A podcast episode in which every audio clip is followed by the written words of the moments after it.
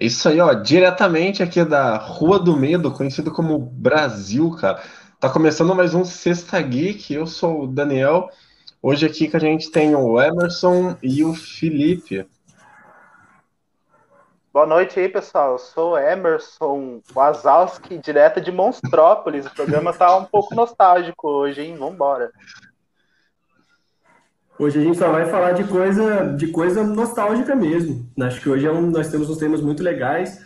Pessoal, boa noite. É a primeira vez que eu apareço aqui na gravação, né? Meu nome é Felipe.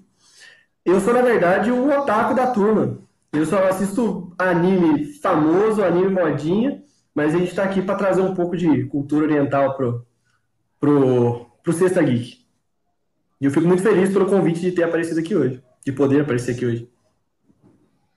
Cara, é, é isso aí, cara. Muito bom ter você com a gente aqui. Bom, sem muitas delongas, cara, quem tiver aqui com a gente já, esquece, deixa um like aqui que ajuda. Se puder compartilhar a live agora, que ela tá começando ainda, cara, dá tempo de uma galera chegar bem na hora que a gente estiver falando mal de um certo ser, cara, talvez mitológico ou não, estaremos falando mal dele hoje. Ah, não deixa de curtir o, o, nosso canal também, não, se inscrever no nosso canal. Mas vamos lá, vamos para o que interessa, cara. O programa de hoje começa falando dele, o Deus da mentira, da trapaça e da série ruim, cara. Sim, é isso mesmo. A gente já começa chutando o pau da barraca aqui, cara, porque o negócio foi feio, hein? É, essa semana terminou Loki. Eu acho que muita gente está cansado de saber disso. A gente está cansado de ficar vendo frames pelas redes sociais de momentos impactantes. Que curiosamente, Loki é só isso mesmo, um monte de frame impactante, fora de contexto, que quando tá tudo no contexto fica bem meia boca. Principalmente o último episódio. Se na semana passada eu estava aqui rasgando elogios pro quinto episódio e para como que a série foi, foi subindo, hoje a gente está aqui para poder falar assim, eita, que final, hein? Bom, vamos lá, Emerson. Começa com você, cara. O que, que você achou do final? Depois eu, eu falo mais, porque eu tenho algumas coisas aqui para pontuar, cara. Começa falando aí. É, cara, realmente na, no penúltimo episódio é, mereceu mais elogios do que esse último. Eu acho que é, a curva, assim, foi no penúltimo deu aquela subida e no último eu acho que ele voltou assim pro, pro ritmo normal que a série já estava cultivando, né, no, nos, nos outros episódios.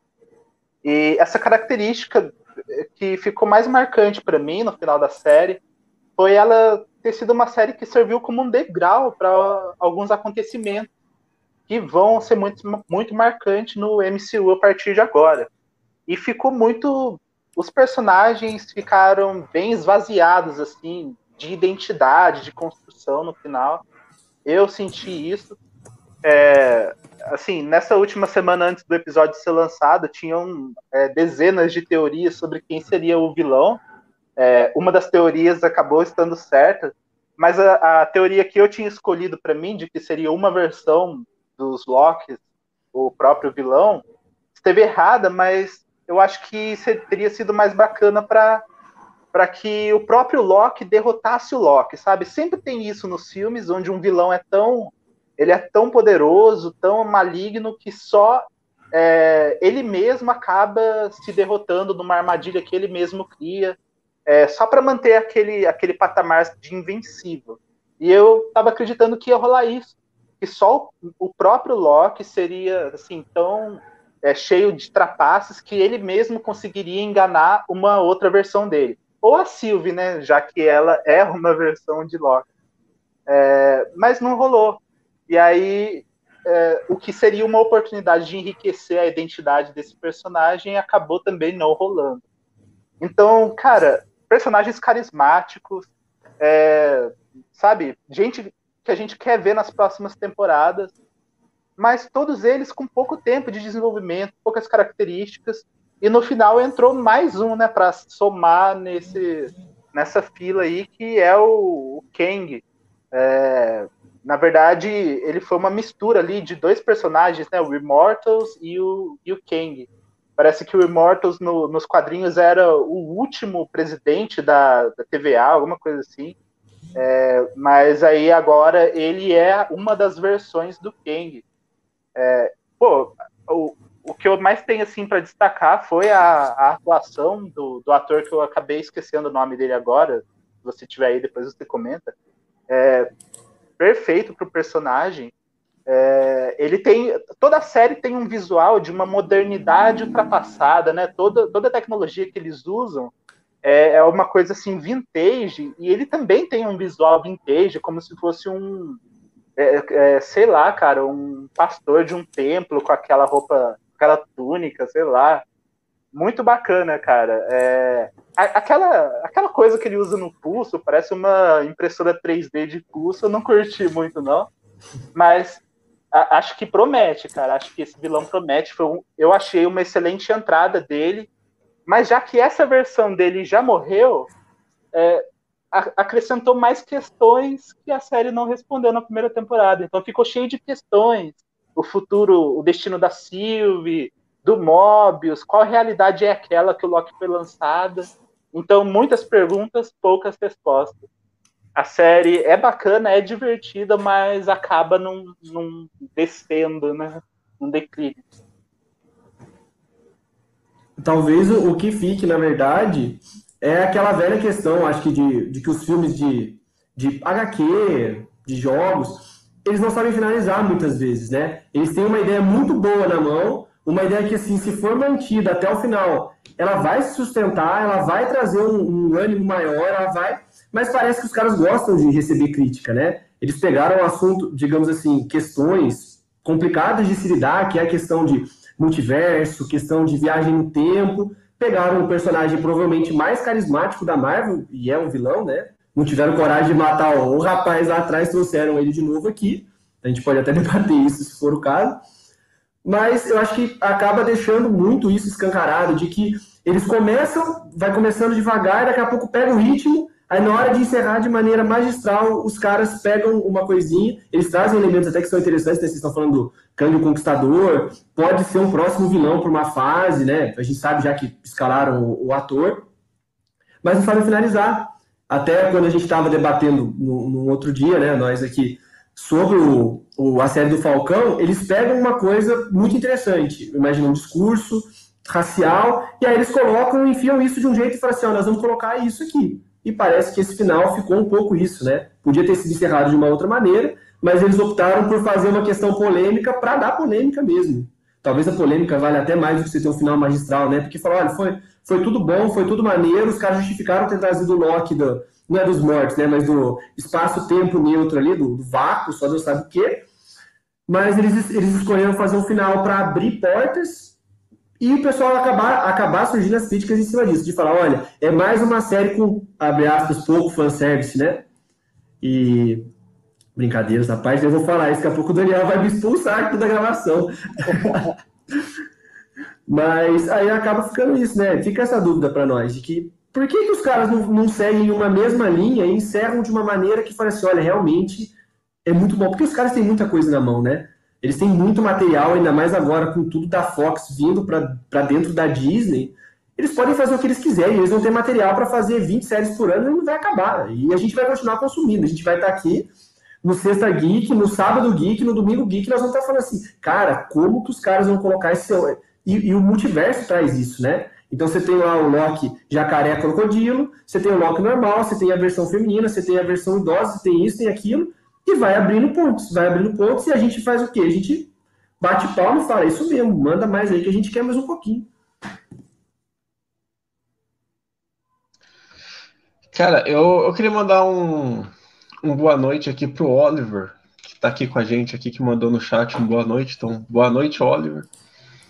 É, vamos lá.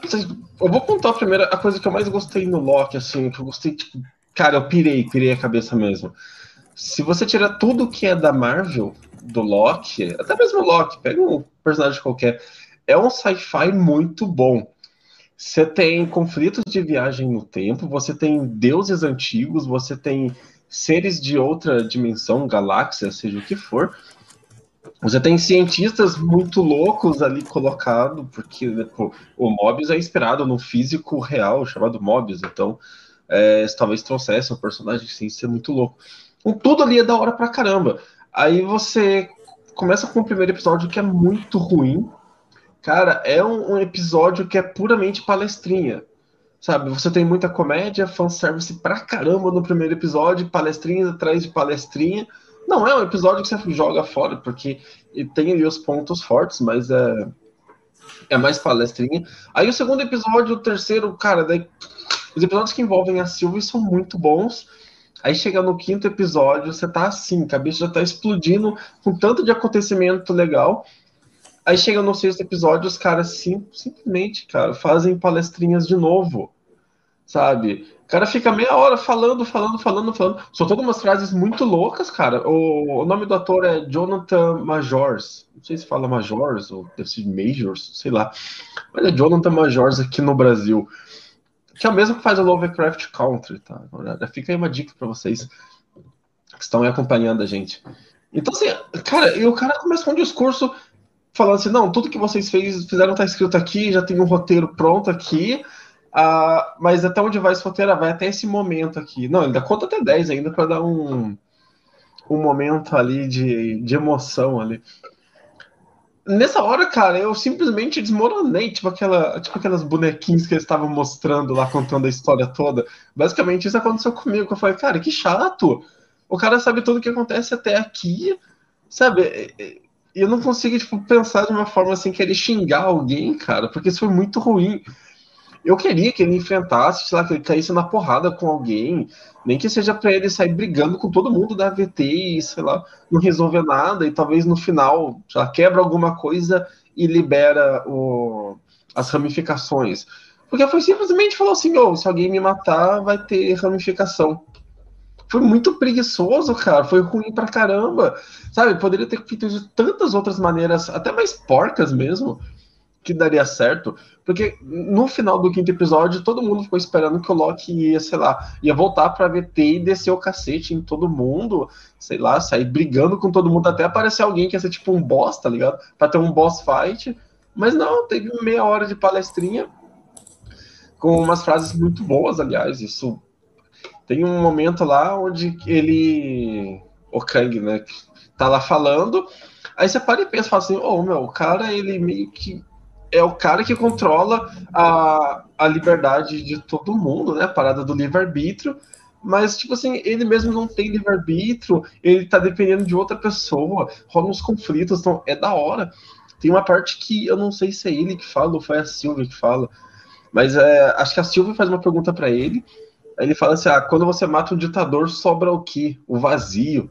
Sabe, é um momento muito louco. Mas aí, na hora que você junta isso no resto do episódio, cara, é tudo muito ruim. É o que Loki fez desde o começo. É uma série que tem momentos. Você corta frames, corta 30 segundos no episódio ali, é da hora pra caramba, viraliza. Mas quando você começa a juntar todo o episódio, você vê que, cara, tem muita coisa ruim. Mas eu acho que o maior problema mesmo foi Loki acabar para poder começar uma outra coisa dentro da Marvel. Loki, tipo, aqui, Falcão e Soldado Invernal acabou, acabou. Se os caras fizerem uma nova temporada ali, a gente sabe que vai ter coisa legal. WandaVision também, mas Loki não. Loki abre espaço. É, cara, é... eu acho também que só, só a VC Formações também tá dando boa noite aqui nos comentários, então uma boa noite para você. E, cara, a Sylvie terminou a série para mim sendo mais interessante que o próprio Loki, então eu quero ver como é que a Marvel vai lidar com essa com essa gama de personagens que estão aparecendo e sem tempo útil para trabalhar e quando tem tempo útil parece que falta capricho, né, em trabalhar esses personagens. É, esse final do, do Kang me lembrou um pouco Lost, cara, quando tem o Jacob, né? Que ele é o guardião lá da ilha, ele vigia a ilha para não deixar o mal sair para o mundo externo. E aí, tipo assim, ele fala mais ou menos a mesma coisa. Eu tô aqui vigiando, mas se eu me matar, é, o mal vai sair e tem que ficar outra pessoa no meu lugar. E aconteceu até a mesma coisa, né? Alguém vai lá e mata ele, e aí espera-se que a Sylvie passa, passe a ser a, aquela guardiã lá. Mas realmente, cara, muito mal construído. Parece que muita coisa não casa, né? Parece que são trechos soltos.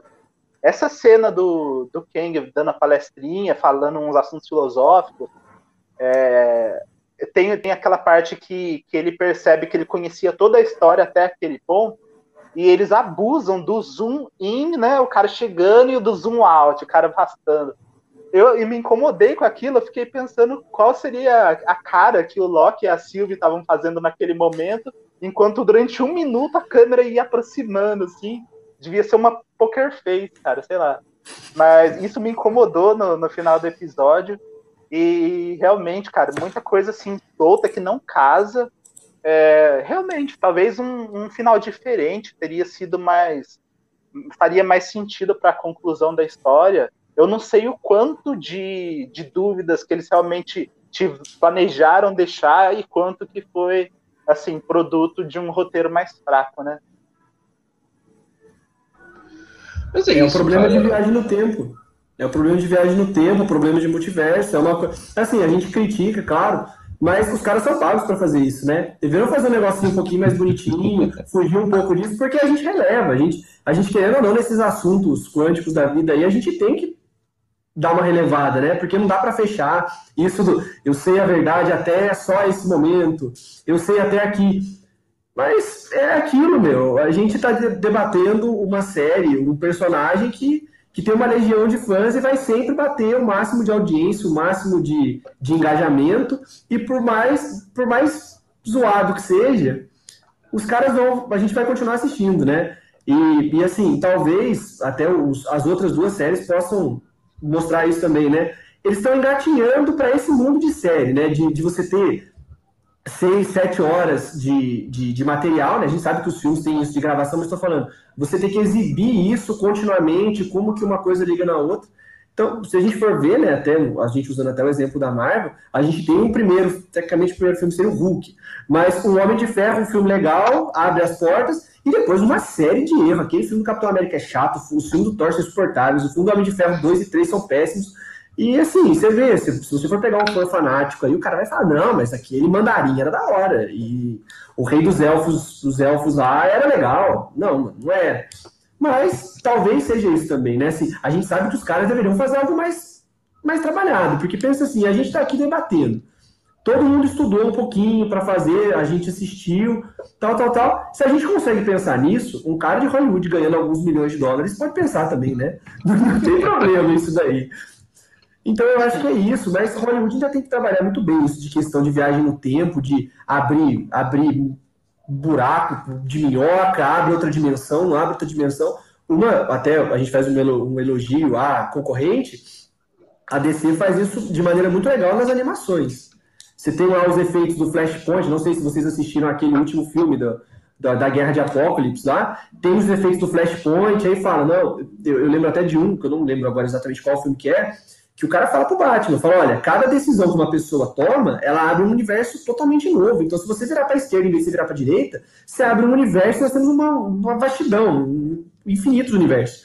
Talvez eles tenham que apegar, até só falar isso pelo menos. Olha, a gente está fazendo tudo aqui, nós temos um, milhares de opções, mas deixa as milhares de opções ali no canto, elas vão seguir só essa daqui mesmo. Em vez de ficar abrindo, deixando um monte de, de, de perguntas sem resposta, de novo, fazer um final um pouquinho mais polido, só para ficar mais bonitinho, né? E as pessoas não falarem que a Marvel é ruim, a outra, a, DC é melhor, ou não sei quem é melhor, não sei quem é pior. Evita todo esse discurso, né? Querendo ou não. Mas olha, ó, fica então, cara, para quem estiver acompanhando a gente, quem depois for, for ver a versão de podcast, é, qual faz a melhor viagem no tempo? A Marvel ou a DC? Porque aí agora as duas estão implementando viagem no tempo, hein? Bom, mas, cara, falando em viagem no tempo, a gente volta um pouco aí, cara, no mundo da, das loucuras, produções geeks, velho, para falar do nosso próximo assunto, que de certa forma é uma viagem no tempo também, cara. Franquia Máfia. Cara, a franquia Máfia, eu começo falando que eu sou viciado, extremamente viciado. O, eu acho que cada jogo, né, são três jogos, eu acho que eu zerei cada jogo pelo menos duas vezes. Ou mais, eu acho. Não lembro. Não, eu acho que cada jogo eu zerei três vezes já, cara. Putz. O Mafia 1, que eu tô zerando na Twitch, velho, eu tô zerando pela quarta vez. Na, tô zerando a versão definitiva agora, é a segunda vez a definitiva, e a, a primeira versão eu zerei ela duas vezes, tô indo pra quarta vez. O Mafia 2, Mafia 3 também já tá, tá por aí também. Mas por que eu quis trazer esse jogo, cara? Porque eu gosto pra caramba e eu acho que ele é um pouco injustiçado porque no Mafia 3 deram uma vacilada ali, mas fizeram um jogo incrível com umas vaciladas, mas eu acho ele muito bom. Pra quem não conhece, Mafia, ele. Eu acho que é o primeiro jogo de 2002, 2003, é uma coisa assim. Saiu. Acho que pra PC, pra. Acho que só pra PS2 também, se não tô enganado.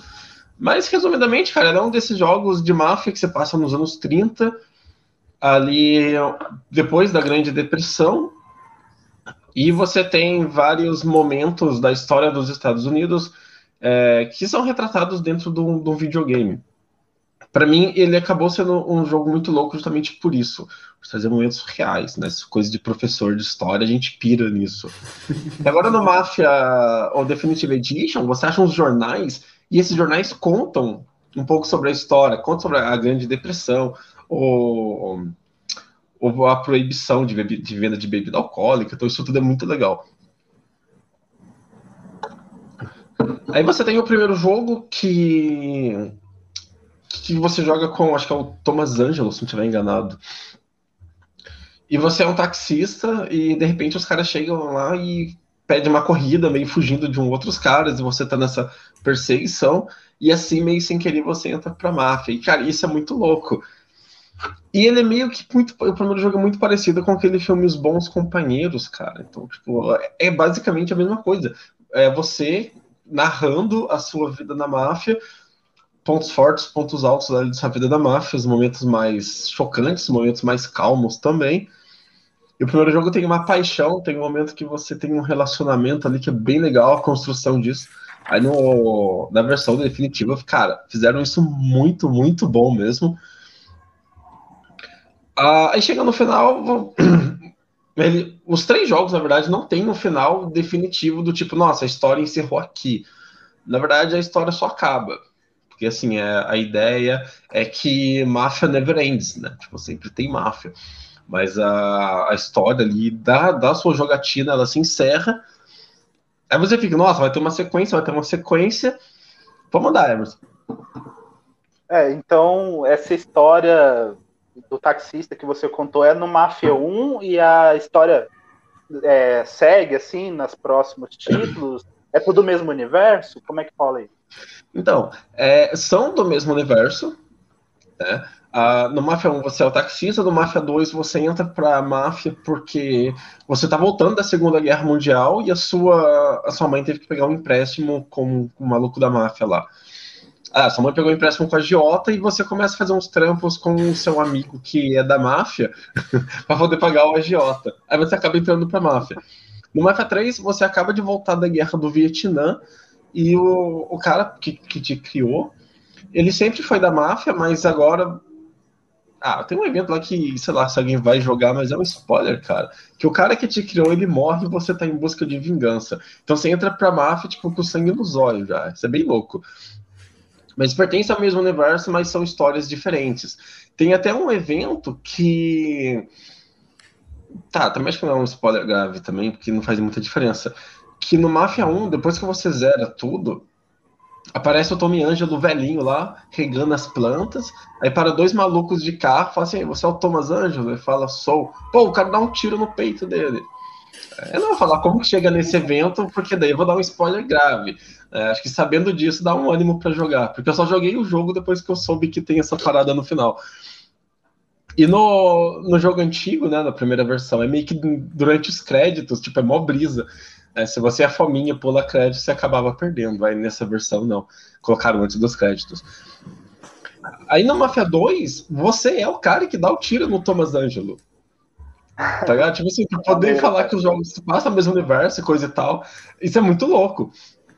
E no Mafia 3, você é um outro personagem, né? Mas o, o principal do Mafia 2, ele é tipo um, sei lá, um parceiro de crime seu. Então, é, os jogos acontecem no mesmo universo, são jogos totalmente independentes, mas eles têm os momentos de ligação ali que, que são bem legais, tipo, bem legais mesmo. Mas aí então você curtiu jogar na pele de qual desses personagens? Qual que seria o melhor protagonista? Cara, eu, eu gosto muito do Lincoln Clay, que é do, do terceiro Máfia, porque ele, tipo assim, como ele tem uma motivação de violência, todas as cenas de violência são muito boas, você se diverte. Sabe, quando você mata, porque assim, no 3 eles deram uma, uma virada no jogo e você meio que tem que derrotar o, os chefes dos lugares. Acaba sendo meio estranho, mas é, é bem funcional isso dentro do jogo. E tem, tipo, a missão principal que você vai derrotar esse chefe. O primeiro, o Low Marcano, tá tipo, é, o 3 se passa num, numa versão de St. Louis, então é cheio de pântano, é, é bem zoado. Aí você vai atrás desse cara num pântano cheio de jacaré, tipo, tipo um parque de diversões que foi destruído por um, um tornado, mas tem algumas coisas funcionando. E quando você mata o Low Marcano e coloca, tipo, na roda gigante, tá ligado? E levanta o cara, deixa em exibição, mano. É, isso é muito louco. Tem um outro maluco racista da, da clã que você mata ele crucificado e taca fogo. Sabe? Tipo, é bem justo para um membro da clã morrer dessa forma. Então, o que eu mais gostei foi esse, cara. Mas, assim, os três protagonistas são muito bons. Não são protagonistas genéricos, tá ligado? Como acontece em alguns jogos. Os três, como eles têm a motivação deles, você acaba se interessando por eles. Então, isso é muito, é, tipo, muito bacana mesmo. Mas com certeza o Lincoln Clay é o, é o mais bacana. Mas lá, qual que é a grande diferença do 3? No primeiro e no segundo jogos, eles têm um pseudo mapa aberto. Quando você vai da missão, você sai do ponto A para o ponto B, você pode pegar o caminho que você quiser em 90% das vezes. Normalmente esses 10% é tipo um caminho muito curto que não tem como alterar a rota. Aí no 3 fizeram o mapa aberto total. Você pode ficar andando pelo jogo, pegando colecionáveis, sei lá, atirando na polícia e tentando fugir, porque isso é bem difícil. Você pode tentar fazer o que você bem quiser, tipo, ficar roubando o carro para dirigir, porque a dirigibilidade no 3 é muito satisfatória. Só que não tem nada para fazer no mundo aberto, tá ligado? Você só vai e fica andando à toa, depois você vai lá e faz a missão. Talvez a maior diferença é se no 3 também você não tem missões, tipo, são meio lineares do começo, enfim. Para chegar nessas missões você tem que ir dominando alguns territórios. E é bem repetitivo, mas é bem legal também, porque como cada um é um de um tema diferente, você acaba se divertindo com isso, né? Tipo, você faz umas mortes ali, umas execuções muito boas. Vou falar, Felipe. Ô Daniel, eu queria perguntar para você, na verdade, tudo isso que você está falando, o que, que você acha de furar o sinal vermelho no Máfia 2 a polícia correr atrás de você, se isso é, é legal ou não? Cara, isso, é, isso é uma prática que eu tinha esquecido, cara. No Mafia 1 também tem isso. No Mafia 1 Remake, ou Definitive Edition, eles cortaram um pouco. Mas no, no Mafia 2 e no Mafia 1 clássico, se você fura o sinal vermelho, a polícia para e te dá multa. Se você tá acima da velocidade, a polícia para e te dá multa também. Cara, isso é muito da hora. A primeira vez que eu joguei, eu pirei, tá ligado? Porque, tipo, você paga, mas você não tá pagando multa, tá pagando suborno, tá ligado? Tipo, isso é muito, mas muito louco mesmo. E no 3 tem um lance que, como é, eles tratam o racismo de forma bem crua, quando você tá andando, aparece aquele marcador, tá ligado? Da polícia. Ah, tipo assim, então se você faz qual que você tipo, você tá andando e sem querer, você saca a arma, né? Você, esbarra no botão ali. A, a polícia começa a te perseguir, cara. Isso é muito louco. Você vê várias cenas da polícia abordando pessoas negras na rua. É, a polícia nos três máfias mandam muito bem, cara. Foram, tipo, acho que trabalharam bastante para poder fazer algo competente. Bem real, né? Mas, Daniel, agora falando uma pergunta séria, né? A gente fala, fica falando zoando.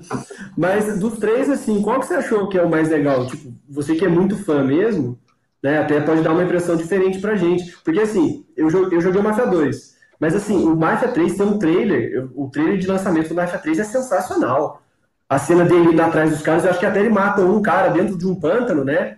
E vai tocando aquela música pós-Vietnã, né? Assim, a gente olha isso, são os jogos temáticos, né? A gente joga Red Dead e você fala, pô, cowboy, é da hora, hein? Jogo de máfia, mas qual dos três, qual dos três que você achou mais legal? Porque, tipo, o primeiro e o segundo você tá de terno, né? Você realmente é da, da máfia italiana, e aí passa pro terceiro, já passa pra uma pegada um pouco diferente já do, até o mapa muda um pouco, né? Porque St. Louis é um pouco diferente do Nova York lá, né? Que, que eles fazem. Então, na verdade, nos três jogos o mapa vai mudando, tá? Tipo, eles vão mudando de lugar. Isso eu achei bem legal. Mas o, cara, o meu favorito é o terceiro jogo. Ele. Primeiro que assim, a história do jogo eu acho que é a, a mais original possível.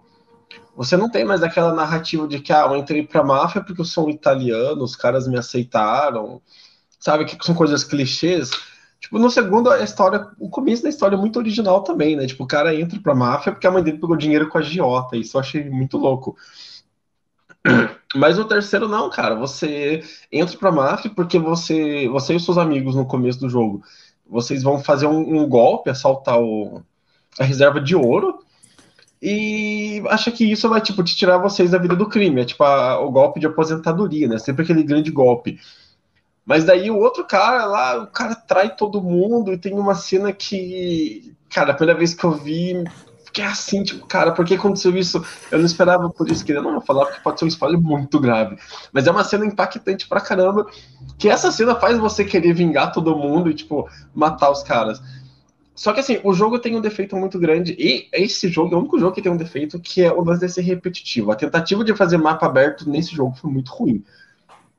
Mas você vai fazendo, chega na missão principal, é muito prazeroso, tipo, muito prazeroso mesmo.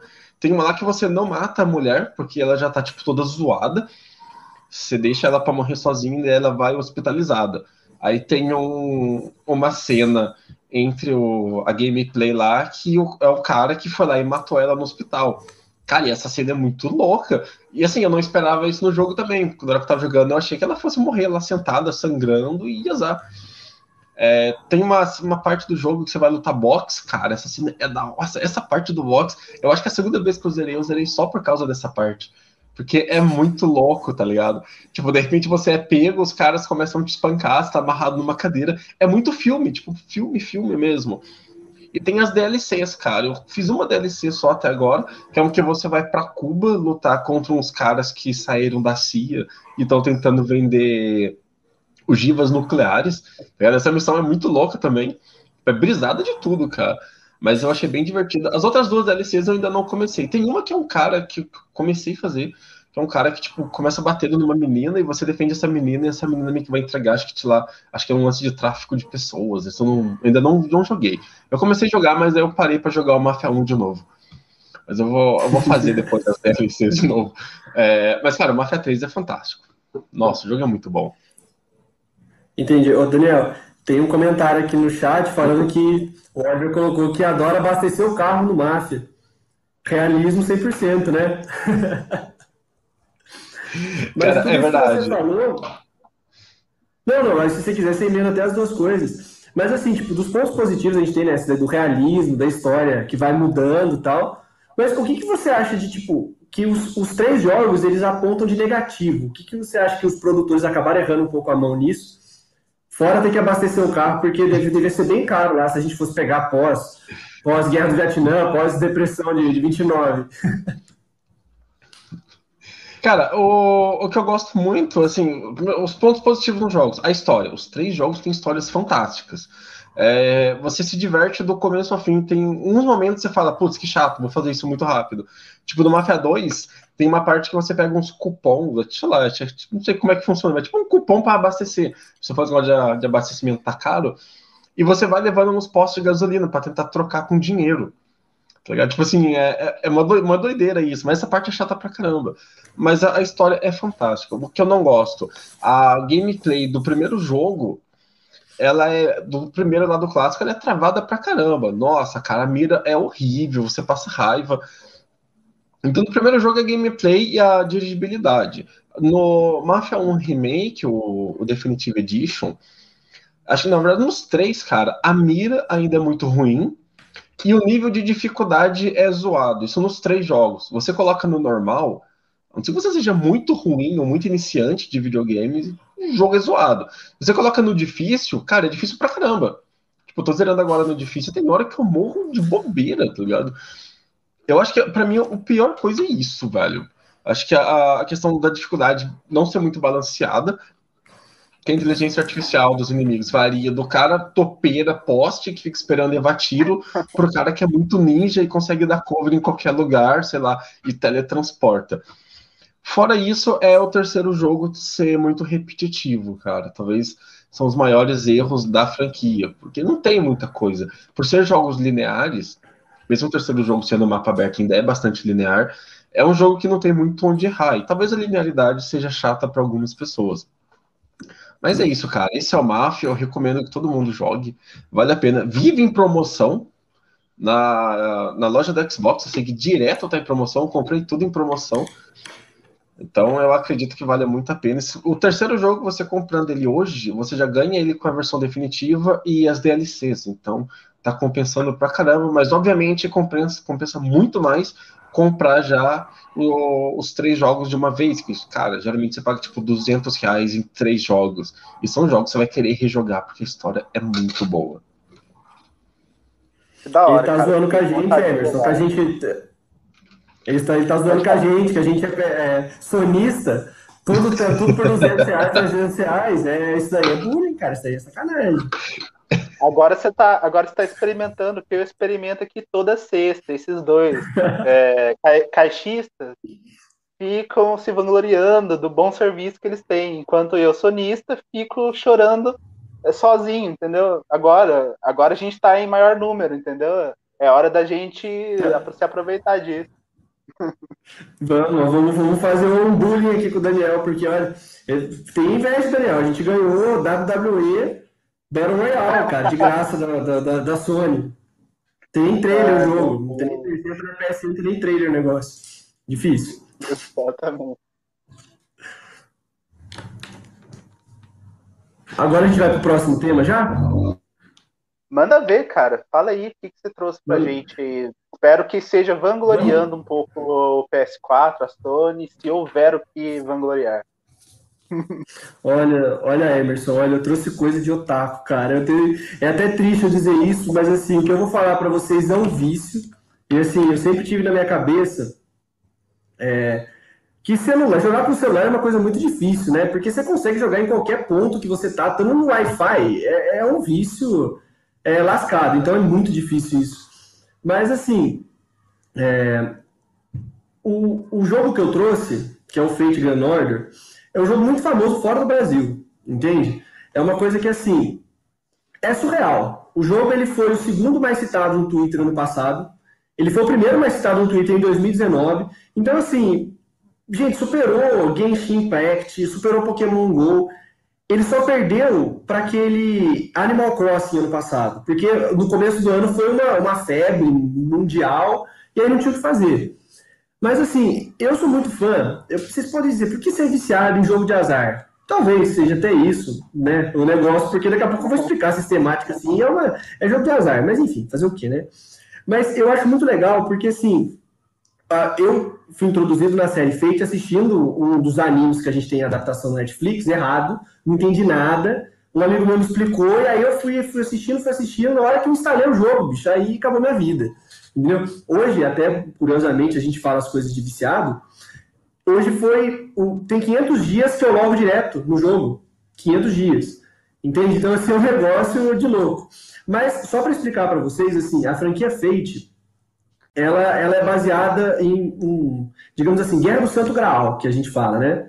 O Santo Graal seria um artefato místico, um artefato mágico que pode conceder um desejo para uma pessoa. E aí são sete magos eles invocam sete espíritos heróicos, que seriam personalidades históricas, heróis mesmo, tipo, tem gente de verdade, gente que existiu, tipo Joana Dark, e tem gente que não existiu. Rei Arthur, é, deixa eu pensar uma outra aqui, é, Hércules, entende? Então, assim, são personalidades, sejam místicas ou não, e aí eles vão se matando até sobrar um. Né? No Netflix a gente tem quase todas, as, tem as temporadas desse Fate famoso, que é o Stay Night, ele era uma, uma light novel, um joguinho que, se você for baixar a Piratex aí, porque a gente não acha na, na Steam, não acha na PSN, na, na Microsoft, em nenhum lugar, o cara vai dizer para você que você vai ter que jogar 400 horas para você fazer todos os finais. Porque sabe aqueles jogos que tem 800 finais diferentes? Então, assim, é, é surreal, é surreal. E aí o Fate Grand Order, o que, que eles fizeram? Em 2015, lá no Japão, eles, eles pegaram um, um período após um dos animes novos e falaram assim, vamos recomeçar colocando Viagem no Tempo, porque Viagem no Tempo é da hora. Entende? Então eles criaram, tipo, tem um instituto, e esse instituto ele, ele prevê o futuro e o passado. E ele vai prevendo assim, então ele vai vendo, olha, a humanidade vai sobreviver até quando? Vai sobreviver até quando? E aí, de repente, pum, o mundo acaba. E ninguém viu de onde acabou, a humanidade acaba inteira, só sobra aquele instituto, só sobra aquele lugar. E aí, tipo, é um instituto assim, tem, tem os mestres, tem os servos, e assim, é, é a velha história do herói que ninguém imagina que seja o pior mestre, o único cara que não servia para estar tá aí é o cara que sobrevive. E ele fala, filho, agora você tem que restaurar a humanidade. Vai lá. E aí o jogo né, do celular, gente, assim, é muito bem trabalhado, porque cada capítulo que tem tem oito, nove horas de diálogo. Então você vai pulando, vai tendo conversa entre. Você vai vendo o rei Arthur conversando com Gilgamesh, que era o rei da Babilônia, conversando com, com o conversando com não sei quem. Então, assim, é muito legal. E, e aí e é muito bacana, porque tipo, eu acho que isso que, que acaba trazendo muita gente. Ele tem um potencial muito grande de animação. Depois até dá para falar um pouquinho. Pode falar, Adriano. Oi, é, você tá falando aqui de que tem Gilgamesh, que tem a, a Joana Dark, Rei Arthur, eu queria saber. É, tipo assim, dá para aprender alguma coisa assistindo anime? Porque, cara, eu tô ligado que tem uns animes que tem um monte de coisa real. Tem aquele que o Carlos adora, cara, o Record of Ragnarok, tem um monte de personagem histórico lá em slideshow, né? É, Slide, é também, tipo, dá para aprender, tem alguma coisa útil. Tipo assim, eu posso passar para meus alunos e falar assim, ei, criança, assiste esse anime aí pra falar do tal personagem. Cara, eu acho assim, olha, é muito legal, porque tem uma, uma vastidão muito grande de informação.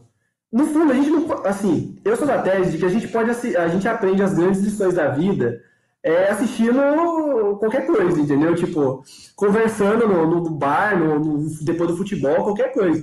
Mas, assim, tem muitas coisas que são muito interessantes. O primeiro ponto são os personagens históricos. Porque a gente, a gente que é ocidental, a gente fica preso num eixo grego, rei Arthur e viking. Só isso, a gente não sai disso. A gente, assim, e sempre fica naquela. Você tem o Hércules, aí você tem o rei Arthur, aí você tem o Thor. É só isso. E tanto que a gente pode até falar disso da Marvel e da DC, você tem a Marvel explorando um pouco mais os deuses nórdicos e a DC explorando os gregos, né? Então, a gente tem toda a mitologia da, da, da Mulher Maravilha, mas enfim, não vou falar muito, senão eu vou acabar travando aqui, né? Mas assim, é, a gente tem muita, muita referência a, a, ao próprio Japão, né? Então tem, assim, diversos é, samurais. Então, assim, um dos caras até do recorde of Ragnarok ele é um personagem jogável no Fate, Order. E ele tá no Fate tem na Netflix tudo, entende? Então, assim, quando eu vi o nome dele, eu falei, ah, olha o cara aí, entende? Mas eu acho muito legal, porque, assim, as histórias, elas são totalmente romantizadas, né? Então não tem como fugir disso. Até tem uma, tem uma página no Facebook que ela faz piad uma piadinha de, ah, você conhece a, a crônica do Rei Arthur, o Mordred? Mordred foi o personagem que matou o Rei Arthur. Ele fala, claro que conheço. Ele tinha raiva do pai dele porque o pai dele não amava ele. E, tipo, é coisa do desenho, pô. Se você for cair nesse, nesse diálogo aí, você tá lascado. Mas é muito legal porque a gente aprende sobre personalidades históricas, personalidades históricas que a gente não está acostumado a ver. Então, assim, eu até trouxe algumas coisas diferentes para a gente poder falar disso, mas assim, o Mordred, pode falar. Então, cara, pode você falar, tá aí tecendo, tecendo elogios pro anime. E, assim, eu, eu ia até perguntar se, se vale a pena assistir o anime, se a gente aprende alguma coisa mas pelo que você está dizendo, eu acho que a resposta vai ser positiva. Mas então eu vou mudar um pouco o esquema da pergunta. É, você acha que o jogo, ele, assim, qual que é mais rico de conteúdo? Qual que é mais da hora, assim, para ensinar alguma coisa para gente nesse, né, nesse universo? O jogo ou o anime? Qual que seria mais rico? Olha, olha, Anderson, eu acho que no fundo, cara, a gente, assim, as animações elas são de muita qualidade, a maioria. Tem uma que é horrorosa, que é a mais nova, assim, horrorosa, assim você vai ver de novo, que eu falei, tem oito horas de diálogo e os caras colocam em uma hora e meia tudo picotado. Entende? Então, assim, quem não assistiu não vai entender mesmo. Mas, assim, é, eu acho que vale a pena. Entende? Vale a pena não só por essa questão da história. Porque, assim, ulti, o último arco que saiu pra gente aqui nos Estados Unidos, eu, assim, vamos lá, o jogo ele não tem oficialmente no Brasil. Então, a gente tem que ou mudar uma região da Google Play, ou baixar um APK, alguma coisa assim. Até feio de dizer isso, né? Mas não tem muita opção. Mas, assim, ele, ele se passa numa história na Índia. E aí ele vai colocando os heróis da Índia e vai colocando personagens históricos mesmos dali, do, do, dos livros, do Vedas. E assim, ele ensina para nós uma coisa que, que é muito conhecida, que é tipo os Yuga, que são os ciclos da vida para os indianos, para mitologia, para mitologia não, para a religião hindu. Então ele explica muito bem isso. O mundo ele termina e ele volta, e aí você tem o período de festa, você tem o período de, de digamos assim, de desgraça. E no fundo não importa, porque tudo vai voltar. Aí você vai dizer, pô, mas trabalha isso bem? O, a história do jogo trabalha isso de maneira perfeita. Então, se você se, né, se você se focar ali, é uma coisa assim, você aprende o yoga ali. Eu conversei até com um amigo meu, Vulgo Oliver, que está respondendo aqui no chat. É, a gente conversou de yoga com o, que eu, com o que eu vi no jogo, entende? E assim, a gente tem outros personagens, tipo, referências, que eu acho que quando a gente aprende sobre personalidade histórica, a gente acaba pegando referências. Então, tipo, não, vocês assistiram Sangue de Zeus, aquela animação que tem no Netflix? Não, Emerson, você lembra, Emerson, desculpa, Daniel, você lembra uma cena que a, a, a menina, ela encontra um centauro, tem uma, uma das cenas lá que ela tá fugindo, um centauro salva ela, foi o centauro que treinou ela, aquele centauro, ele é o Chiron, Chiron é o grande, é o grande mestre de quase todos os heróis gregos, e a gente, e tipo assim, quando você olha, você fala, pô, o cara treinou Hércules, o cara treinou Jazão, o cara treinou, eu até anotei aqui, que a gente acaba esquecendo, ele treinou Aquiles, então, assim, é uma personalidade dentro da mitologia grega que a gente está acostumado a. Quem que não sabe dos nove, dos nove trabalhos de Hércules? Quem que não assistiu a animação lá, o Leão de Nemeia, derrotar a Hidra? A gente sabe disso. Mas tem outros personagens que é muito interessante a gente analisar é, a, a citação deles. Até eu, eu, um dos últimos jogos que eu terminei foi o Call of Duty Black o Cold War. No Cold War, no começo do jogo, você pega um, um personagem lá que o nome dele é Arashi. Arashi é um herói persa, é um dos heróis mais importantes da Pérsia. E pode ser uma coisa que, que, que, é banal, você olhar e falar, olha, poxa, aquele cara, aquele personagem, mas é interessante para isso. A gente não pode se apegar, a, de novo, à romantização da coisa, né? Porque, assim, a primeiro, o primeiro impacto que tem, até falando das animações, é você olhar o Rei Arthur sendo uma mulher. E eles fazem isso o tempo todo. Então, assim, Francis Drake, a, o Rei Arthur, o próprio Mordred, todos eles são transformados em personagens femininos é legal a, motivação, entendeu? De tipo, ó, se fosse uma mulher, ninguém daria a bola que ninguém ninguém enalteceria do jeito se fosse um homem, entende? Mas assim, eu recomendo, eu recomendo para todo mundo, indiquei pro Carlos assistir, porque a gente tem o Netflix, a primeira parte, que é o que ficou famoso, que a gente chama de Fate Stay Night. Tem quase tudo ali, tem um filme por fora, mas ali você pega o básico. Isso você aprende filosofia, você vê os, você vê discurso, você vê o que, que é, o que, que é o rei, o que, que não é o rei, quem que é o rei. Porque o Gilgamesh, a gente até citou, o Gilgamesh é o, é o que é um Vegeta ali, entendeu? O cara fala, eu sou poderoso, ninguém é mais forte que eu, e eu vou matar todo mundo mesmo. Vem, vem, sabe? Não vou nem atacar você porque você não merece. Mas assim, o Fate Grand Order, eu acho que eles, eles pecaram muito isso, e aí até por isso que eu, é, é até difícil indicar, porque assim, as animações, a mais, a, a animação série, né? A mais recente, é sensacional, porque ela conta a história da Babilônia. E aí ela vai falar de Tiamat, Tiamat é a, como se fosse algo parecido com Gaia, a mãe de todos, entende? Então, assim, é algo que você olha. Tem, tem toda a mitologia de Uruk ali, a Babilônia em si. Outros personagens, aparece o Leônidas, aparece o Shuakamaru, que é um general, um general, um general é, japonês, que tem uma história, assim, que acho que todo mundo lá conhece essa história, você vê em outras histórias fazendo referência a isso, mas é muito zoado, porque, assim, o, o jogo é dividido em dois arcos. Eles pegam o primeiro arco e fazem assim: vamos fazer o, o, a primeira história, ok, que é o prequel, digamos assim. Aí eles pulam para a penúltima história, que aí eles fazem um anime, a, a, 25 episódios. Aí eles fazem um filme contando a sexta história. A, tipo, o, o, a antepenúltima. Agora eles vão lançar um filme contando a última e fica um buraco ali no meio. E aquilo, para quem não vê, assim, eu assisti sem ter jogado.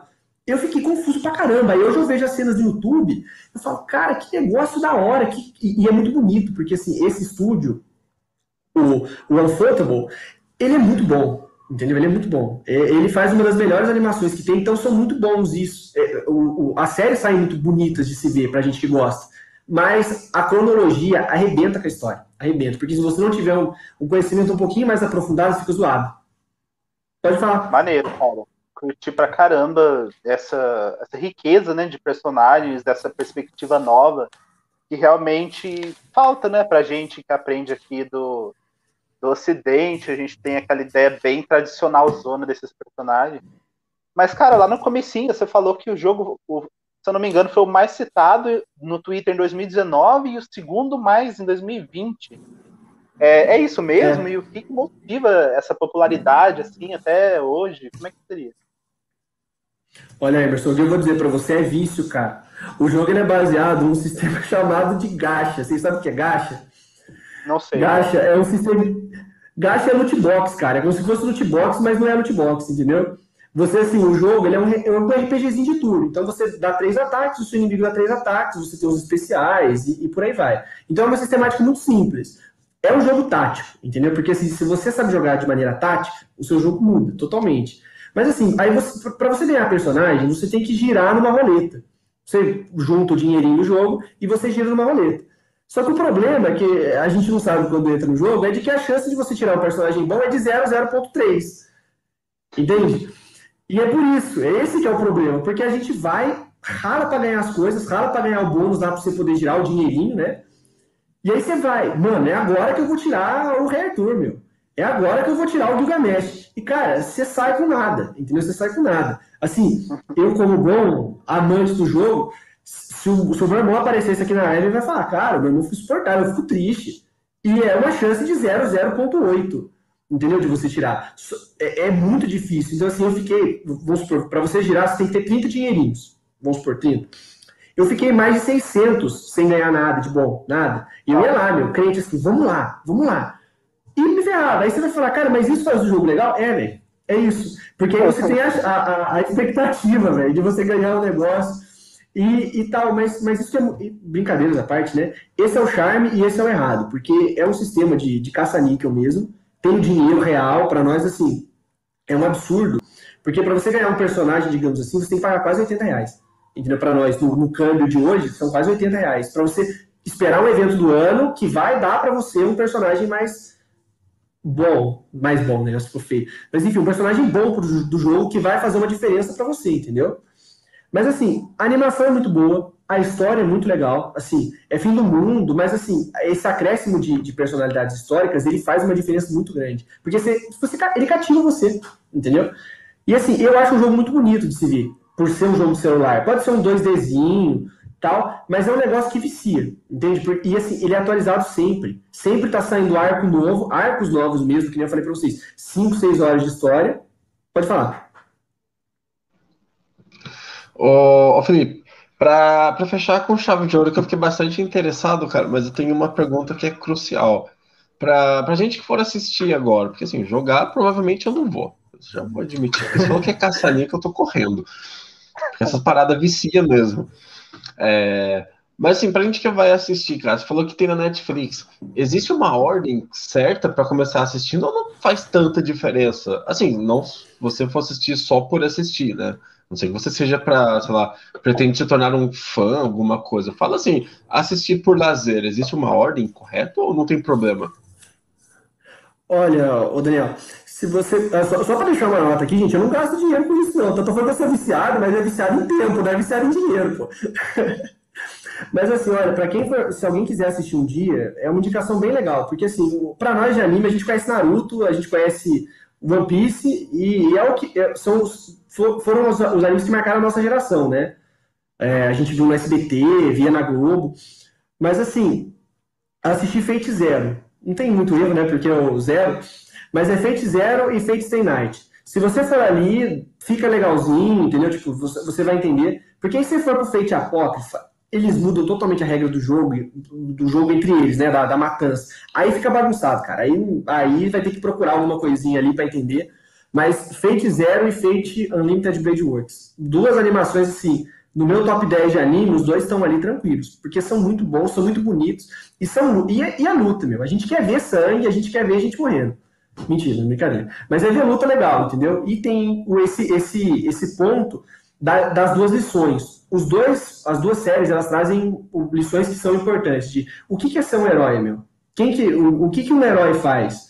E é uma coisa que a, a própria Marvel não faz isso pra gente, né? Porque você tem o sacrifício. Mas o sacrifício a gente sabe na vida real que é você matar alguém. Entendeu? Então, assim, o, o, a segunda parte, a primeira e a segunda, trazem muito isso. O que, que é salvar alguém? Você pode. Sabe o dilema? Vocês conhecem o dilema do trem, né? Você tá num trenzinho, tem cinco pessoas de um lado e duas do outro. Para quem você salva? parte disso é o dilema do, do, do herói. Mas é só isso, gente. Ó, Fate Grand é, é bom. É bom. Se quiser um vício de celular aí, vão na fé que vocês não vão se arrepender, não. Talvez fiquem triste, mas acho que arrepender, não. Bacana, cara. Fica aí, então, essa, essa abordagem dessa porta de entrada para drogas mais pesada, chamada Fate. Fiquei interessado, cara. O jogo eu realmente também não sei, porque o meu celular não, não, não roda nem. Sei lá, cara, não roda nada. Mas enfim, cara, agora vamos para um assunto mais nostálgico para trazer o interesse das crianças grandes, Monstros no Trabalho saiu na Disney na semana retrasada, eu acho, ou passada. E, cara, traz de volta o universo de Monstros S.A., um dos, uma das animações que eu mais assisti na minha infância. Até hoje eu lembro as falas decoradas. É, eu penso no Mike Wazowski eu lembro da namorada dele chamando ele de zoiudinho da mamãe, cara. É muito engraçado. E aí voltou, cara. E eu fiquei super curioso para ver a animação. É, e tive boas surpresas, eu gostei do que eu vi. A série começa assim, parece que logo após os acontecimentos do, do Monstros S.A., que foi aquele, aquele filme antigo, né? Depois teve o, a Universidade de Monstros, que fala do passado dele. Mas aí, cara, mostra como que aquela empresa, né, que, que gera energia ali para o mundo dos monstros, está trabalhando a nova realidade que é que o choro das crianças não é mais a melhor fonte de energia, e sim a risada. E eles não abordam, pelo menos não até agora, a Bu, é, eles só citam assim, é, né, um, no momento lá, e a empresa está se reformulando, agora pensando como que é a melhor estratégia de treinamento dos monstros para eles serem mais engraçados, é, conseguirem tirar as risadas das crianças e tal. E o protagonista dessa série é um monstrinho novo, o Tyler. É, o que já é diferente, porque eu estava pensando que ia trazer né, o Mike, o Sully de volta, e esse Tyler, ele é um monstro jovem que sempre sonhou em ser um assustador, um grande assustador. E ele tem uma carta de recomendação e ele chega na, na, na, empresa lá achando que ele ia ser o próximo assustador famoso. E quando ele chega, ele tem esse choque, que não tá rolando mais os, os sustos, né? Os monstros já não têm mais o objetivo de assustar as crianças. E sim o contrário. E aí ele começa a entender que se ele fizer umas adaptações, que aquilo é realmente melhor, tirar o riso das crianças. É, e aí ele tem um novo objetivo que ele passa a trabalhar dali em diante, que é se tornar um cômico, que é o jeito que eles chamam os monstros que, que fazem as crianças dar risada, né? Manda aí, Felipe. Mas, ô Emerson, esse, né, essa quebra de expectativa até, né, do, de não ser os personagens que a gente tanto gosta do, do filme, você acha que essa nostalgia que traz, assim, ela é suficiente para trazer o público adulto? A gente, na verdade, você até citou né, as crianças, as crianças de barba, talvez. Você acha que ela é suficiente para bancar isso daí ou não? Para bancar ah, a gente assistir a série, digamos assim? Acho que pelo menos assim é um grande chamativo, né? Assim, convida a gente a ver pelo menos um episódio. É bem curto o episódio, sabe? Tem 20 minutos, dá para assistir em qualquer intervalinho. Manda aí, Daniel. Você quer fazer uma pergunta? eu já queria emendar aqui, cara, que você falou duas coisas, eu fiquei curioso. Eu fui até procurar quem era o, o Tyler, porque eu vi o, o banner, né, eu fui ver quem era o roxinho, né? Daí eu é. fiquei curioso, cara. É, juntando com esse lance aí do, da nostalgia e tudo mais, o fato do, do Mike e do Sully não, não serem os protagonistas, tipo, cara, como que isso interfere? Ou isso interfere? Ou tem algum peso? sei lá, o que, que você que você pensa a partir do que você já assistiu? Porque ela é uma série semanal, né? Sim. Então, cara, é, juntando aí as duas respostas às perguntas que vocês fizeram, a questão da nostalgia me fisgou, foi a isca que me fisgou, e eu acredito que muita gente também vai assistir ali pela nostalgia. E, e aí o lance do Mike e o Sully não serem os personagens principais, eles estão ali no, na, na série, só que agora como o antigo dono ali da empresa, ele foi preso no final do primeiro filme, aquele que parece uma aranha bizarra, o Mike e o Sully passaram a ser os CEOs da empresa, e eu achei isso engraçado, porque no primeiro filme não se falava em CEO ainda, nem existia essa função. Agora é CEO, né? Não é presidente, não é dono, não é nada. Então eles ficam ali, é, eles aparecem como pano de fundo, a trama deles está ali, só que o protagonista mesmo é, é esse monstrinho jovem que está assim entrando na empresa e aprendendo que ele pode ser um cômico ao invés de um assustador. Então, tipo, eu acho que a Disney reciclou, reciclou é uma palavra esquisita, parece que eu estou depreciando, mas modernizou, sabe? É, ela tem ali o, o, poder de usar o Mike e o Sully que são os personagens mais queridos, mas introduziu uma história nova e, e, e essa entrada do, do Tyler ele tem um grupinho de trabalho novo, ele trabalha num setor em específico, que é tipo um setor mecânico, de né, manutenção das coisas que quebram e tal. Mas ele tenta sempre dar uma escapada para assistir às aulas de comédia do Mike Wazowski. Ele ficou né, dando aulas para os monstros novos, para os cômicos. E eu achei isso interessante, porque talvez seja uma tentativa de modernizar a coisa. A Disney tem ali o direito, person personagens é, antigos que nós já amamos, mas ela traz questões novas, né? Então, apesar de ter assim, um apelo nostálgico, tem um apelo moderno, um apelo mais novo. E aí ele trabalhando junto com esse grupinho de manutenção, é, cada um ali tem um, é, um arquétipo né, dentro do grupo. Isso sempre existe. Tem, tem aquele que acha que manda em todo mundo, tem a menina que, que é meio louquinha da cabeça, e ele vai se encaixando dentro do grupo ao mesmo tempo que ele quer ser um cômico assistindo às aulas do Mike Wazowski. Ele tem que fazer a função, assim, né, talvez numa, num nível mais baixo da hierarquia. E é isso, cara. O Mike e o Sully, eles estão ali tem vários outros personagens antigos também do, do primeiro longa. É, assim, é, tem personagens que estão ali só para fazer uma piada visual, tipo uma lesma que vai limpando o chão e vai deixando um rastro de sujeira atrás. Tem muitas piadas assim pontuais, visuais, é, muitas mesmo, tá ligado? E alguns personagens antigos também voltam, como a, a Ross, que é uma lesma medonha que que é tipo supervisora lá do negócio. É, então tem esses apelos nostálgicos, sabe?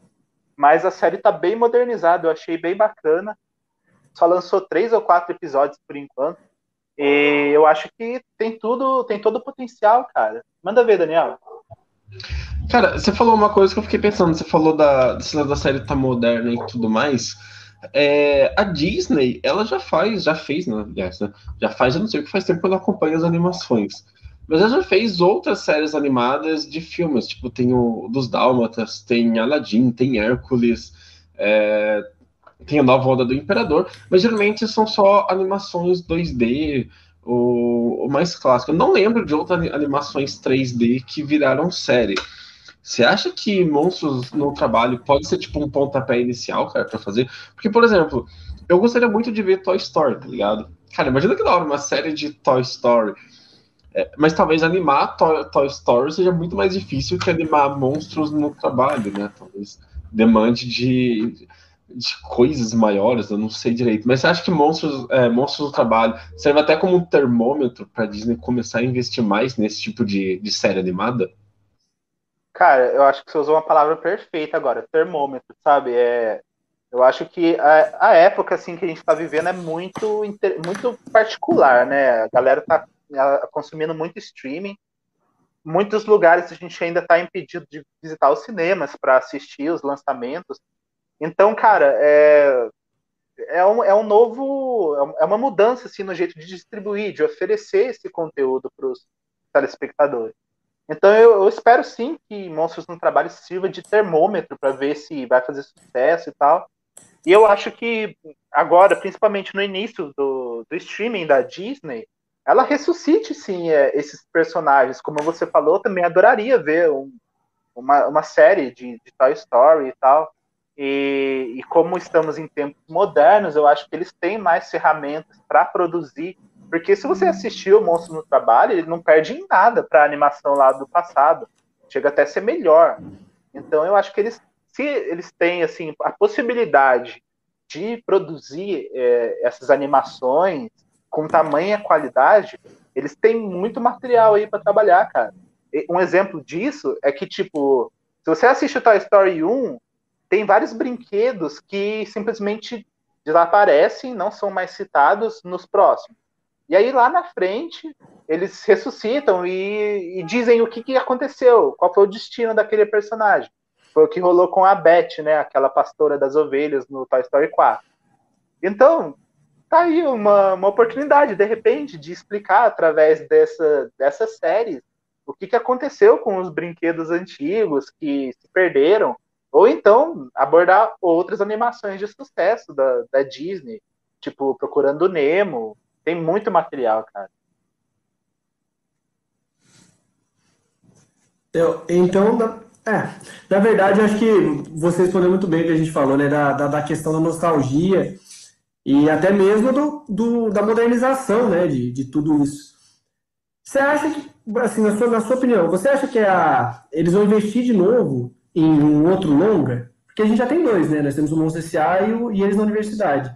Mas você acha que eles vão investir, assim, eu sei que é o termômetro, mas na sua opinião, vendo aí do jeito que tudo está fluindo, você acredita que eles vão tentar investir no, no, filme para ir para o cinema, para ver se bate uma bilheteria boa, digamos assim? Cara, eu acho que não vai rolar, tá ligado? Eu acho que o, o segundo filme já foi um prequel, né? Ele acontece antes do, do primeiro. E, e, com a série agora, que se inicia logo depois dos acontecimentos do primeiro filme, eu acho que não, não tem mais, não precisa, sabe, abordar mais coisas. É, talvez só dentro dessa série mesmo, alguns, né, algumas ramificações pequenas. Eles já estão trabalhando com os personagens queridos, que são o Mike e o Sully. É, até agora não apareceu o Randall, que era o grande vilão do primeiro filme. Eu espero que ele apareça. Se não aparecer, pode ser que a Disney tenha planos para ele, porque no final do primeiro longa ele fica perdido no nosso mundo. Mas eu não acredito que vá acontecer de eles saírem da série para ir para um longa, sabe? Eu acho que tudo pode ser trabalhado dentro dessa série, como já está sendo bem trabalhada as consequências da descoberta deles de que o riso das crianças é mais poderoso que o susto. Entendi. Fica a indicação então, né, Fica a indicação, cara. Muito, muito bom. É, é, e é curtinho, né? Cada episódio tem uns 20 minutos, cara. Muito tranquilo, assim, de você consumir. Se você tem a nostalgia, como eu tenho, de, de ter assistido Monstros S.A. na sua infância, cara, assiste isso aí, porque vai dar um sentimento. Até a, o, até a dublagem que usaram foi a mesma, e isso foi muito bacana, tá ligado? Eu ficaria triste se não fossem os mesmos dubladores. Mas então, cara, é, falando de monstros no trabalho, eu acho que a gente chega no final desse programa. Vocês têm alguma algum ponto a mais para colocar aí na discussão?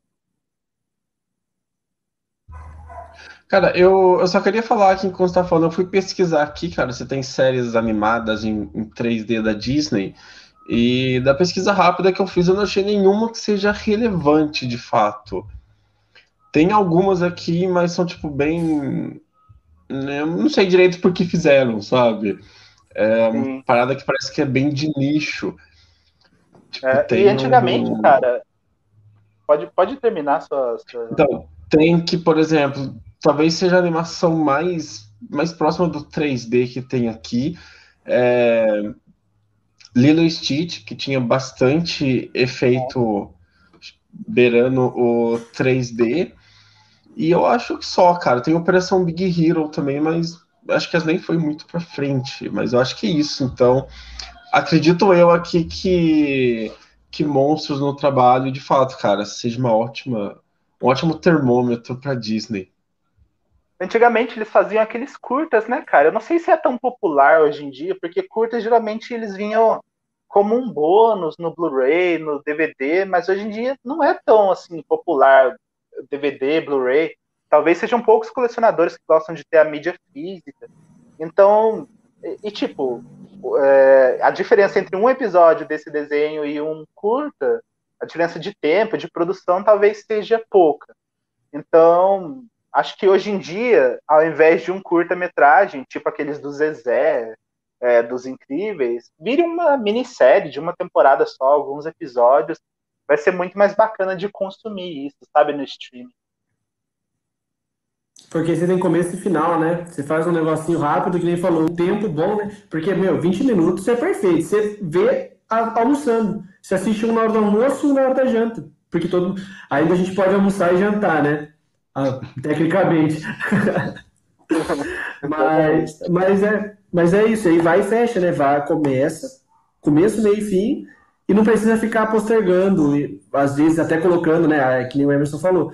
Hoje eles colocam tudo, tudo fechadinho, né? Colocam os, os personagens que a gente gosta, os personagens de uma forma mais moderna, mas fica tudo bonitinho, tudo encaixadinho.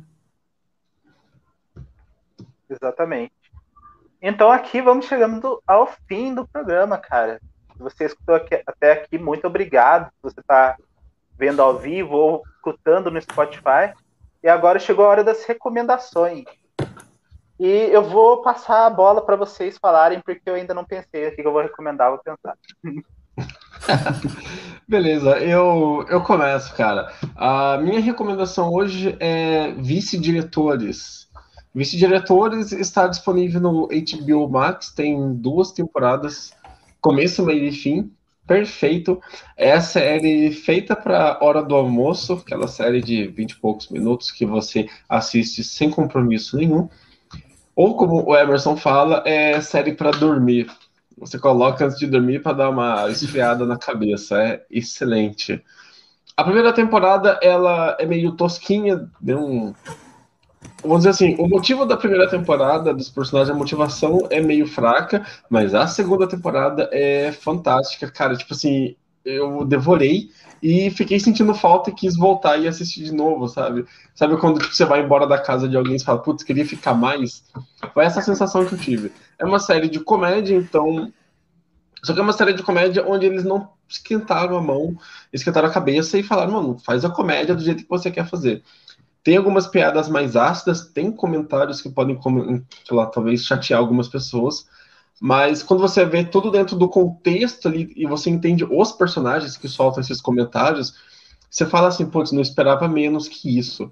E todo personagem relevante na, na série, ele tem, sei lá, tem a sua subida ali, então ele vai mudando no decorrer dos episódios, e é muito satisfatório ver esses personagens mudando. E isso é uma coisa muito doida. No final tem um tigre.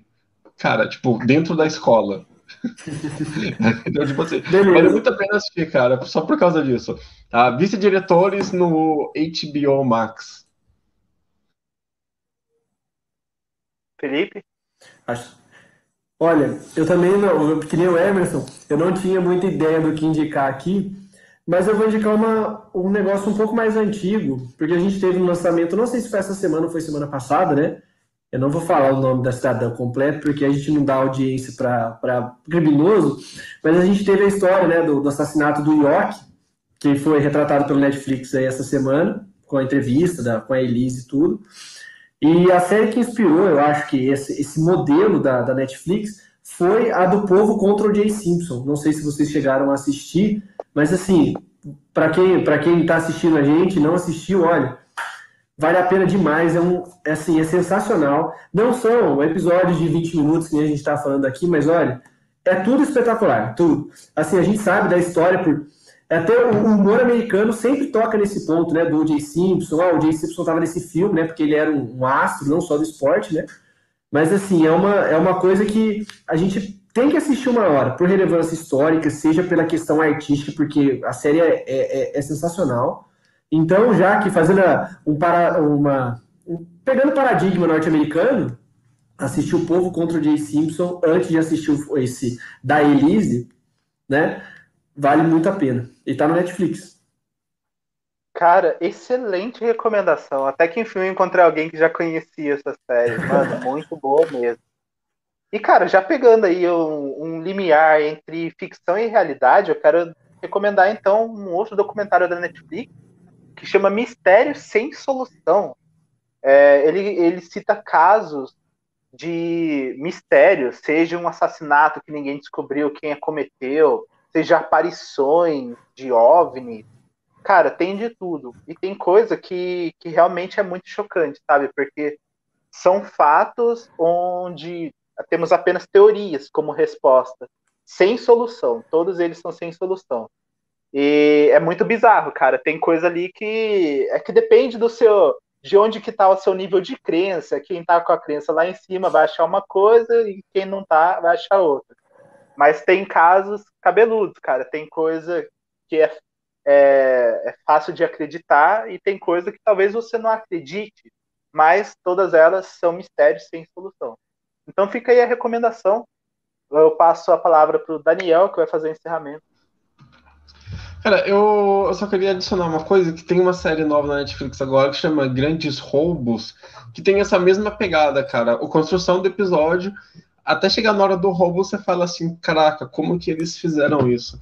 Então, se quem já assistiu o Mistério Sem Solução, cara, fica a dica de Grandes Roubos, que tenha, tem uma proposta muito parecida.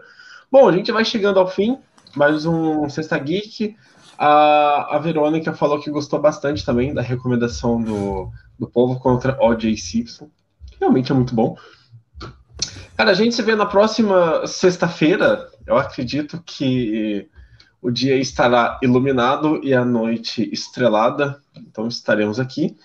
Para quem ficou aqui até agora, se inscreva no nosso canal. Para quem vai ouvir depois a versão em podcast, cara, o nosso canal aqui no YouTube é Geek Sapiens. As nossas redes sociais todas são Geek Sapiens, acho que não tem muito segredo, cara. Já tô Geek Sapiens, vai achar a gente por lá. E, cara, vai lá, dá uma passada lá no geeksapiens.com.br. Tem várias notícias sobre o mundo geek e principalmente tem críticas, análises e artigos sobre o mundo geek. Tem algumas opiniões que a gente não traz para o programa, mas leva para lá. Tem algumas séries que não entram no programa, mas com certeza estão lá. A gente vai ficando por aqui então. Todos tenham uma ótima sexta-feira e um bom final de semana também. Descansem bastante, tomem água e usem máscara. Valeu, pessoal. Boa noite. Tchau, tchau, galera. Boa noite, bom final de semana.